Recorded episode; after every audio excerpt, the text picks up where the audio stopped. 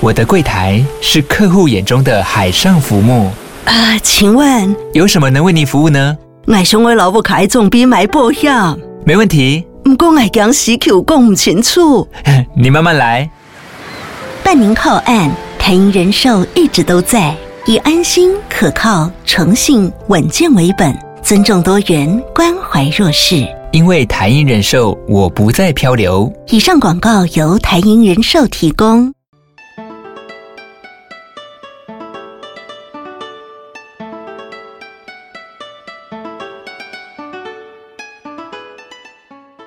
大家好，欢迎来到姐姐们的旅游圈。我是米粒姐姐，我是香香姐姐。最近刚好聊了一些那个游学的东西嘛，对不对？我们上一集是讲那个游学的东西，嗯、希望大家在即将到来的那个暑假可以安排去玩一下。今天呢，蛮推荐的。对对对，今天呢，因为呃，米粒姐姐之前有一个案子，然后跑去那个大溪渔港做采访。所以我想说，这一集我们来聊聊渔港。我觉得今天讲的渔港又不是那种很普通的那种，呃，去渔港买鱼啊。我觉得台湾有一些渔港，其实还是有一些呃历史人文可以聊一聊。就是你去玩的时候，其实也是可以了解一下他们当地的一些渔业生态啊，还有包括他们捕鱼的方式什么什么的。对，今天可以来来聊那个大溪渔港，也稍稍可以提一下那个香香姐姐她的那。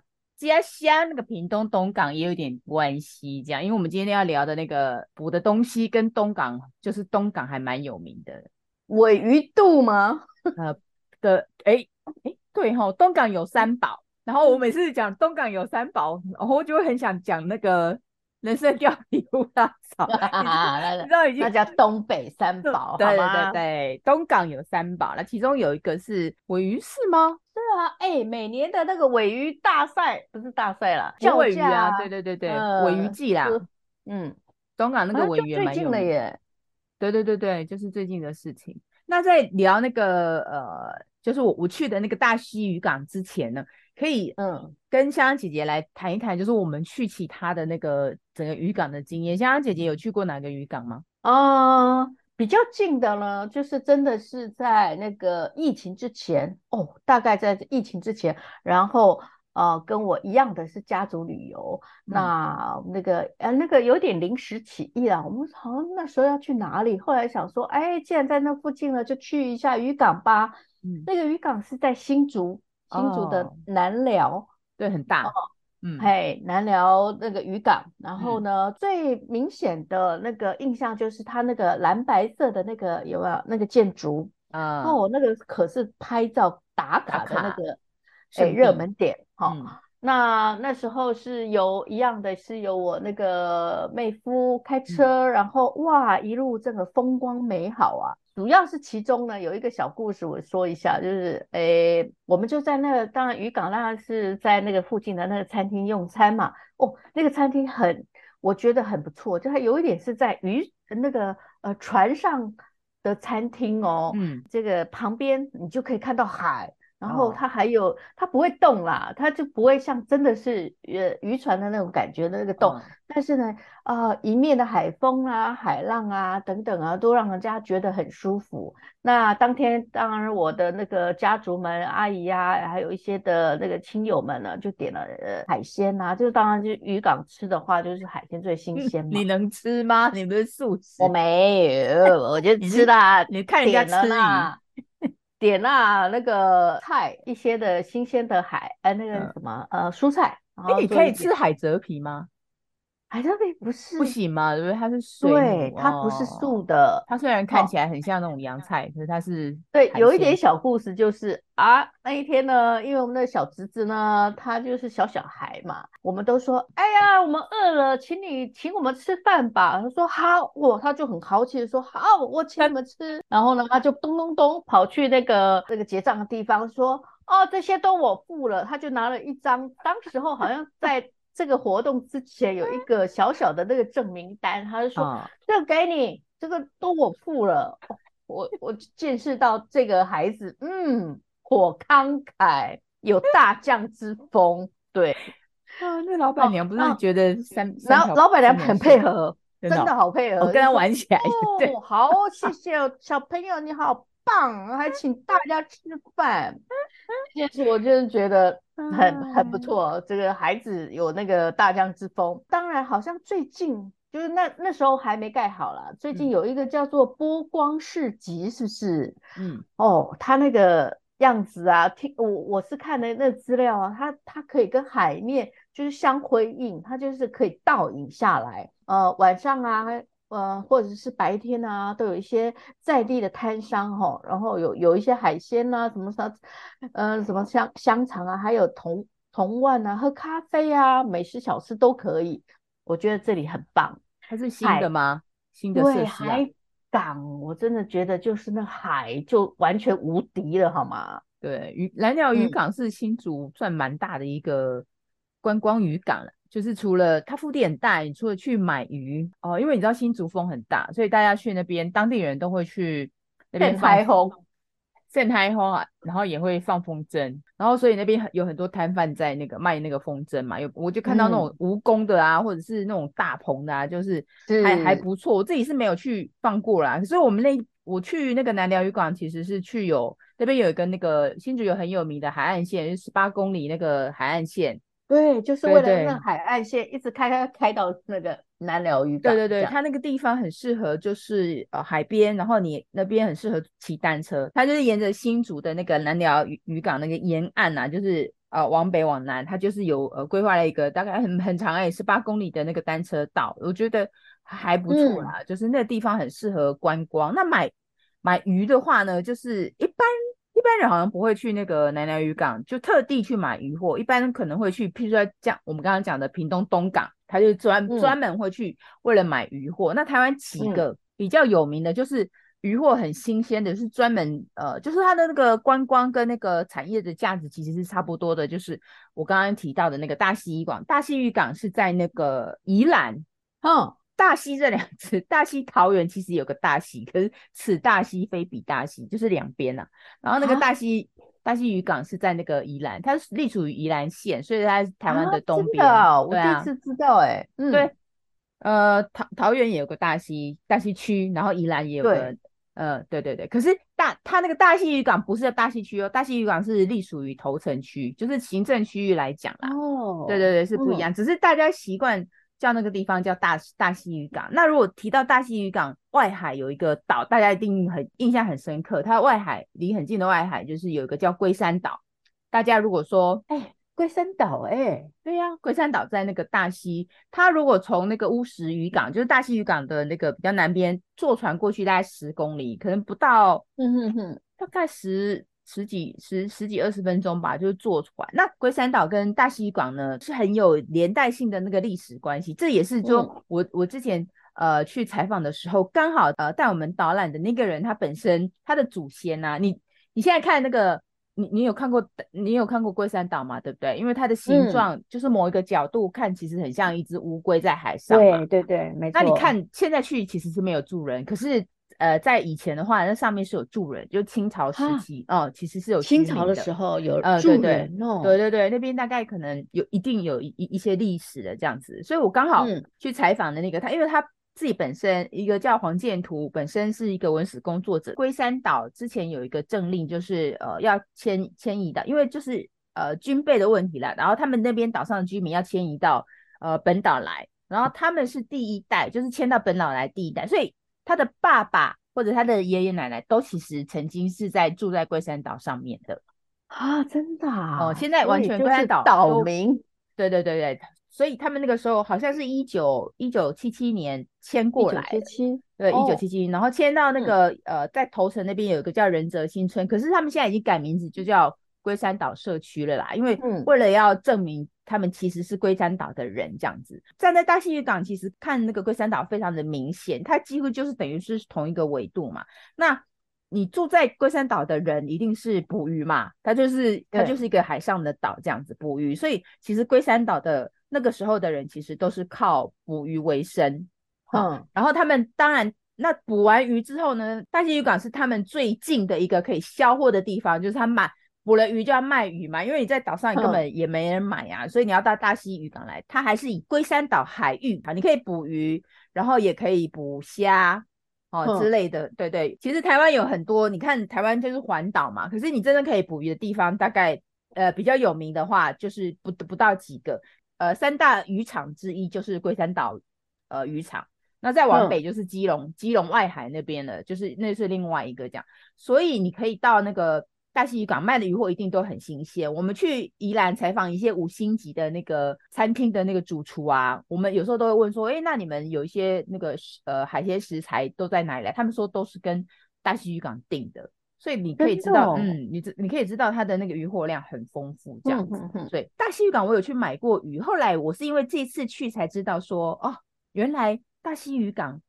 它也那个，像我们刚刚不是讲那个东港那个东港的那个渔港的，就是尾鱼很有名嘛。另外一个有名的就是樱花虾，樱花虾是很樱花虾，花虾不是东港的名产吗？是东港的名产。然后大溪渔港其实也有捕樱花虾，这个呢就是要讲，啊、就要讲东港跟那个大溪渔港之间的。其实如果以捕樱花虾来讲呢，东港捕樱花虾的渔船其实是呃大溪渔港这些捕虾船的师傅。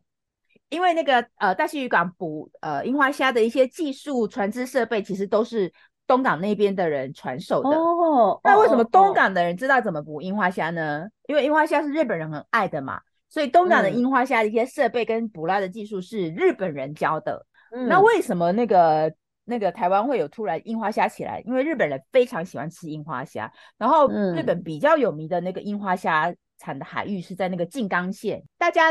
也是这几年才知道樱花虾这个东西，不然以前你也不会吃嘛。因为樱花虾，樱花虾就是有点像黑蜜，就是小小只，一般就是拿来做樱花虾炒饭或者是米糕，有没有？你去吃那个宴席什么什么樱花虾，一般台湾人其实不太不太吃。那这几年也是，其实樱花虾起来最主要的市场还是在日本，所以大部分东港跟那个大溪渔港的樱花虾，百分之九十的那个都是外销日本。米莉姐姐，可不可以解释一下什么是樱花虾？樱花虾它其实是一种比较小型的虾，像我们常常吃的，喜欢吃虾子都是肉多嘛，比如说明虾很大一只啊，嗯、然后吃起来很过瘾啊，这样子，一般就是那种比较大的虾子。然后樱花虾是属于比较小型的虾，它它是属于磷虾，就是那个磷就是一个石头，然后邻居的呃磷这样磷虾。那它的特性是可以发光，它的身体其实很小，大概两到三公分而已，不大。嗯，对，所以就是一般来讲，就是会把它，所以你不会说去把它烫烤啊，或盐酥啊，没有，就是各种不同的虾，你在吃的话，有它的一些那个呃特性，就像我们呃，你吃龙虾一定要吃它的肉嘛，所以它很大只啊。那樱花虾的话，就是他们都是晒干去，因为它价格很好，日本人爱嘛。呃，一开始东港就开始在捕嘛，后来就是大西渔港的话，大概也是这二二十二十年吧，会比较慢慢起来。哦它价格二十年哦，哦哦哦，我觉得樱花虾还还蛮有趣，因为我那天去嘛，这时候去刚好是大溪渔港捕樱花虾的旺季，嗯，所以你去的话是可以，除了樱花虾，其他的鱼就是两三只而已，就蛮好笑。我有拍图片，可是没有很认真在拍啊，你知道吗？嗯，我去的时候你就看到就是。没有，就是没什么人在卖鱼，然后所有那个渔港的人哦，就是在分虾子。他樱花虾是捕个整个捕起来就一篮一篮一篮进来嘛，哇对不对？那为什么他要分虾子呢？嗯、因为他不可能海里面不是只有樱花虾，它有其他的虾或一些小鱼嘛，所以你要把那个小鱼挑出来。嗯，然后呢，比较好好笑的是，你就看到樱花虾旁边，呃，其他的鱼不多。唯一的大众的鱼就是白带鱼。我说，问那个当地的渔夫说，为什么现在白带鱼那么多？他说，因为白带鱼喜欢吃樱花虾，所以捕的时候 就顺便会把。食物链，对对，食物链这样子。因为我我我基本上我看到樱花虾都是晒干之后的嘛。那我第一次吃到、嗯、看到那个刚上岸的那个樱花虾上来，然后很小只，嗯、然后密密麻麻的，你知道吗？就是一篮一篮就，然后红彤彤的，带点那个透明透明。为什么它叫樱花这两个字？对呀、啊，是日本人喜欢的学名吗？因为他们说是因为那个，因为它本身是个发光体嘛，所以它在海里面，如果阳光照射的那个，它整个它的那个发光体，呃，展现出来的那个光线比较有点类似樱花这样子，这是一种说法，就是跟樱花有点类似啦，所以跟它的大小字没有异样，就是取同音这样子。这是樱花虾的名字的由来，可是它真正的学名不是樱花虾，只是在日本它叫樱花虾，我们现在就已经习惯叫樱花虾这样子。嗯，再回到我们刚刚讲那个龟山岛这件事，嘿，龟山岛呢，我曾经呃去，我不是说他们已经那个迁移到这边来了吗？那迁移来的之后，他、嗯、其实后来有封，所以他们迁出来，所以那个岛原本是不能去的，嗯、是不能上岛的。这是我们一般人，可是米粒姐姐有去过，因为后来两千年就开放的话，就可以开放登岛，嗯、所以米粒姐姐其实有去参观过。哎，你要想想看，以前那个是秘境，哎，这不是一般人都可以上去。对、啊、对对对，对、嗯，现在大家去龟山岛，刚才给他照卡了，就很方便。没啦，我阿伯去过啦，所以还阿没去过。哦，你也在报名啦，是很便宜嘞。怎样？KKday 有在卖哦。你就是去一趟，呃呃，就是有二合一跟三合一，就是你呃，就是二合一，就是你可以登岛，然后也可以坐船环岛一圈，这两种。通常就是这是基本的二合一的九百块就好了。如果说你要从台北过去，就是搭个车费可能在一千二吧，车费大概三百块，我觉得很便宜啦。如果你没有去过的话，我觉得还蛮有，嗯，蛮值得去的。毕竟那个岛以前其实是不太好，呃，就是不能去的一个地方，就对。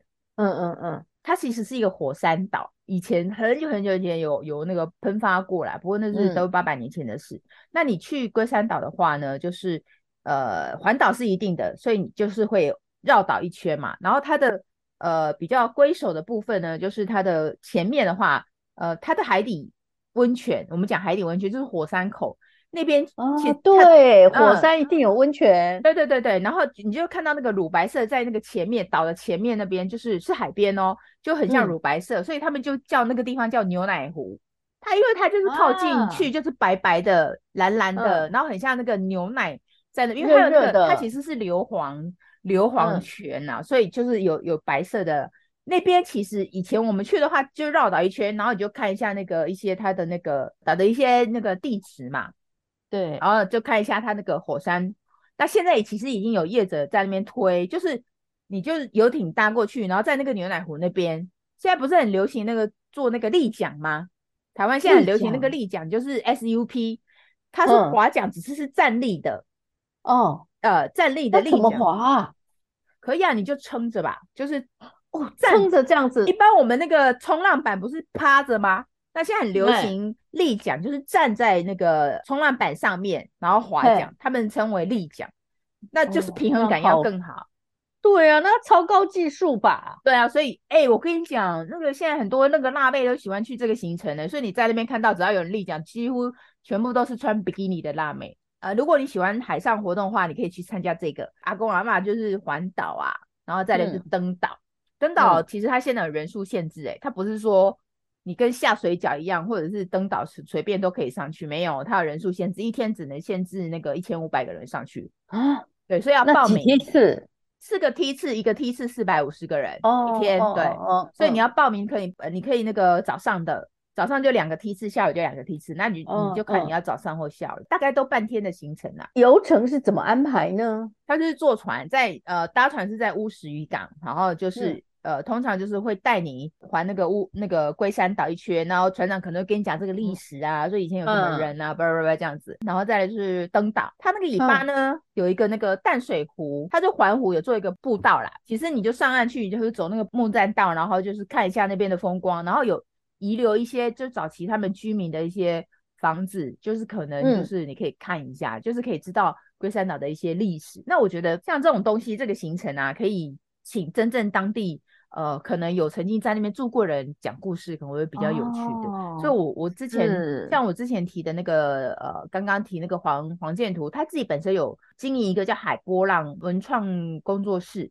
他们也有在那个带带、嗯、人家做这样呃，除了龟山岛以外，跟那个还有那个大溪渔港的历史，他现在还没有推行程啊，就是可能可以还没有啊，还没有。他们其实现在还在呃，等于说是新的，即将可能要推出嘛，那。最近的话是有一个体验的行程，可是针对旅行社报名的，嗯、就是那个 fan tour，对，类似 fan tour，就是在五月的时候有有三团，然后那个脸书上他们有开那个报名的报名表，大家有有兴趣的话，其实可以去报名，而且他一梯次只只有二十个人，这不用钱的，这是经费应该是东北角风管处提供这样，然后跟那个生态协会。做合作，就是你可以，那那个 FB 的资讯可以留在我们的那个，对对对对，我们到时候就是可以、嗯、呃把那个海波浪的 FB 放上去，然后上面就那个报名表，那它就是有五月十号、十七号跟二十四号这三天三个梯次、嗯，对，然后、嗯、呃它也不是全部都是大溪渔港，像五月十号那个，它就是会呃比较着重在南方澳，一样是也是渔村的导览啊，就是可是他是走南方澳那边，然后会去那个苏澳。呃，十七号的话，他就是会走那个龟山岛社区。像你要知道龟山岛的历史的话，就是在那个头城那边有一个龟山岛类似的那个人文的那个博物馆，它那边就是有做一些展示陈列，嗯、就是你可以大概知道龟山岛的一些历史这样子。嗯，然后二十四号那个就是龙洞湾，嗯、所以它这三天的那个行程其实内容都不一样，只针对那个旅行社啦。像我跟香香姐姐是无缘 去报名。然后那个 Joyce 姐姐可以尝试一下，这边嗯呼喊一下 Joyce 姐姐去帮我们体验一下龟山岛的行程，赶快去报名。它是八点，就一整天的行程啊，八点到晚上六点，然后包餐这样。是最最主要，它是一个 theme tour，是捕鱼不是都要有个季节吗？哎，很好，很有趣哦。大溪渔港的捕樱花虾跟东港的捕樱花虾季节是错开的哈，你会觉得哎，怎么会这样？很好，很好。对后来我才知道说，疑惑对，我跟你讲，后来我才知道说，他们是为了要那个海洋永续。因为你如果说全部都集中在这个地方捕，那你一下子就会把樱花虾捕掉嘛。所以他们两边就是错开时间。东港的话是每年的十一月到五月可以捕樱花虾，嗯、其他时间都不行哦。而且它是严格规定你不能捕哦。如果你捕樱花虾的话，是有虾但不能捕。对，他可能就是呃，要让他们生存啊，然后对，然后继续生产啊。对对对对，就是永续经营，而且他们很严格。而且你譬如说你想说哦，我是我我是船长，我有渔船，我可以呃，就是高兴就出去捕，没有哦，捕樱花虾要申请的，你要有证件，你要有那个允许证，你才能捕樱花虾的。嗯，很严格。捕樱花虾呢，还要有特制的网。你知道那个樱花虾，我刚刚讲嘛，两小的，对，两到三公分呐、啊。那你如果捕一般大鱼的那种大鱼网，嗯、根本捕不捕不了几尾嘛，对不对？所以它的渔网对渔网要非常的开口要非常的小，就是很密来，比较密集。对，然后他们要有那个专门的捕樱花虾的网子，那个都要钱。嗯、那个其实器材很贵。嗯、另外一个我觉得比较有趣就是，他们捕樱花虾一定要清晨，就是凌晨三点就要出去了啊，凌晨三点。对，因为为什么呢？因为樱花虾它是它是比较集中在大概两百到三百公尺的海域哦，那一个海域活动嘛，所以你要捕它的话，一定要在那个海洋层，就是底下海海平面下面大概两百到三百公公尺的部分，因为它要吃东西嘛，它要有一段时间，它会要呃上到海平面来吃东西嘛，然后吃完东西，它会渐渐下沉啊，所以它要在。趁就是那个三点那个时间，然后到呃呃上午十点，就太阳升起来这个时间，赶快把网下下去，它才捕得到。如果你太阳出来出来的话，就基本上就可能不在那个不在那个时间就对了，就是它有那个。你要配合他的哦，要配合他的那个作息，对对对对，才补补得到啊，不然你不同的时间，譬如他已经那个吃饱了下去下去的话，你就捕不到捕不到鱼了，就是要，所以他们都是半夜出去的，一天大概要下两次网，每次大概是、嗯、他那个网是拖网，就是你往下下去穿，你要想想捕鱼捕鱼嘛，你就开一艘船，嗯、然后渔网渔网下到船尾，对不对？嗯，那渔网下去，你一定要船要动啊，这样开始捞捞捞捞捞嘛，对不对？然后就把它捞起来，才会有虾子啊。然后它一出去，它大概下两次网，就是先把这个捞上来，然后下两次网。回到渔港的话，大概都下午下午三点到四点。所以如果你要买一些新鲜的那个鱼货的话，就三四点。对对，要下午去。才有货。嗯，我想到一个那个童谣，哎，什么天这么黑，风那么那么大，爸爸捕鱼去，为什么还没有回来？捕鱼还蛮辛苦的，哎、欸，可是我觉得比较有趣的，你想说现在捕鱼很辛苦，一一些年轻人都不愿意，所以你看到的都船长都老了，没有哎、欸，大西渔港好特别哦，他们没有断层吗？嗯，就是我刚刚提到那个海波浪，他有个弟弟。哦，弟弟哦，十年前回来就接了自己家里的渔船，也是大概青壮年，哦、他就当船长了。然后我那天采访的时候也有看到他，嗯、他们就是很乐观豁达，对，很豁达，而且对于海洋永续这件事概念很深，就是他们知道要怎么样让海洋的资源更、哦、更厉害。嗯，我觉得他们说是龟山岛的后代凝聚力很强啦。呃，如果你要吃樱花虾，maybe 可以，因为它那个。呃大溪渔港，它有那个渔货直销中心，就是它里面其实有一些观光鱼市啦，还有那个做料理的，所以你进去可以去吃。它那个樱花虾一上来，你不要看很多很多一堆人一堆人在分那个虾，那个真的工厂流水线，你去我就觉得非常的下课，你知道吗？只要渔 港岸上有地，他们就是有点你知道。打麻将的打麻打麻将不是就是一个四四方方的那个桌子吗？四方桌，旁边坐门，我就觉得那个画面跟 很像，这、嗯、很像在打麻将，只是他们是在那个分虾子而已，就是那种一桌一桌一个很、哦、很好玩啊，然后就是一个板子嘛，嗯、然后就分虾，那速度都很快，嗯、就蛮有趣的那个画面。基本上很少可以零卖的，因为它都直接是有那个加工厂来发。对，批发，所以可能没有什么机会这样子。那可是你可以吃，你去那边其实有一些那个呃，直接已经有晒干，所以你这边可以买那个樱花虾饼，我觉得还不错啊。马上吃的虾饼哦，樱花虾饼啊，它其实就是有点很多樱花，它已经晒干了，它其实是用樱花虾干，然后去做那个虾饼这样子，有点像你。吃葱油饼，然后它只是变成那个樱花虾虾饼的意思，这样。那樱花虾其实也可以拿来炒高丽菜啊，哦、就除了我刚刚讲炒饭啊，你现在其实要买那个樱花虾干也可以，就是回去买回去的话，就是呃，其实有一些那个超市啊什么都有啊，就是买回去，然后也可以炒高丽菜，还蛮香的。嗯、我在那边有看到哇，好多我不认识的虾，它有牡丹虾啦。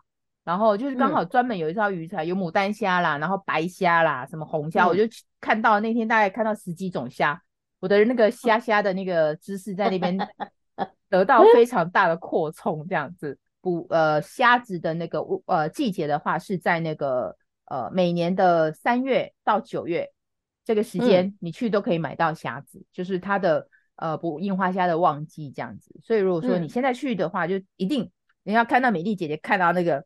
很震撼的那个分樱花虾的那个画面，嗯、现在去绝对会有。要下记得要下午去，因为他们渔船下午才会进来，早上去的话都是没有这个画面这样子。